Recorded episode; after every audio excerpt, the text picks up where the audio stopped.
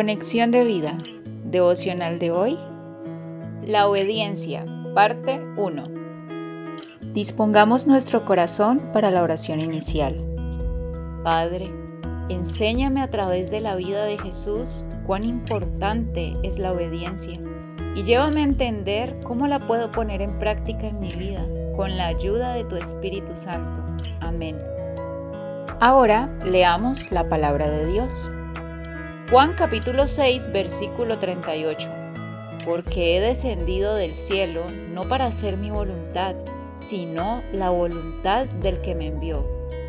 La reflexión de hoy nos dice, este mes hemos estudiado las claves que se necesitan para tomar decisiones con base en los principios de Dios.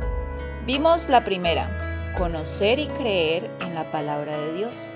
Y el día de ayer finalizamos con el estudio de la segunda, la oración. Y aunque estas claves son de vital importancia, de nada servirían si no vinieran acompañadas de la obediencia. Y es que si observamos detenidamente la vida de Jesús, podríamos decir que algo que lo caracterizaba era su obediencia la manera en la que sujetaba su voluntad humana a la voluntad del Padre. Y si Jesús fue llamado a hacerlo, ¿qué nos hace pensar que nosotros no?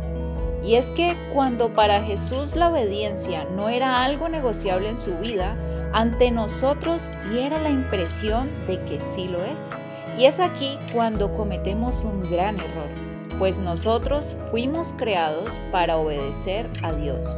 Colosenses 1.16, Eclesiastés 12.13.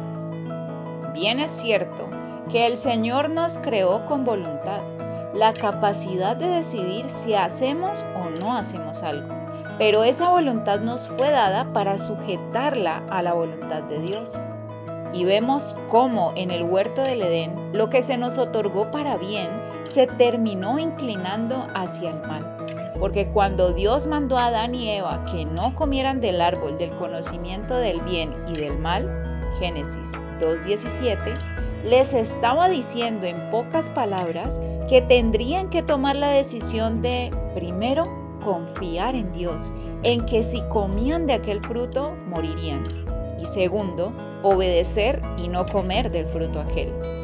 El problema es que Adán y Eva no tomaron la decisión correcta pues decidieron sujetar su voluntad no a lo que Dios dijo, sino a sus propios pensamientos y emociones.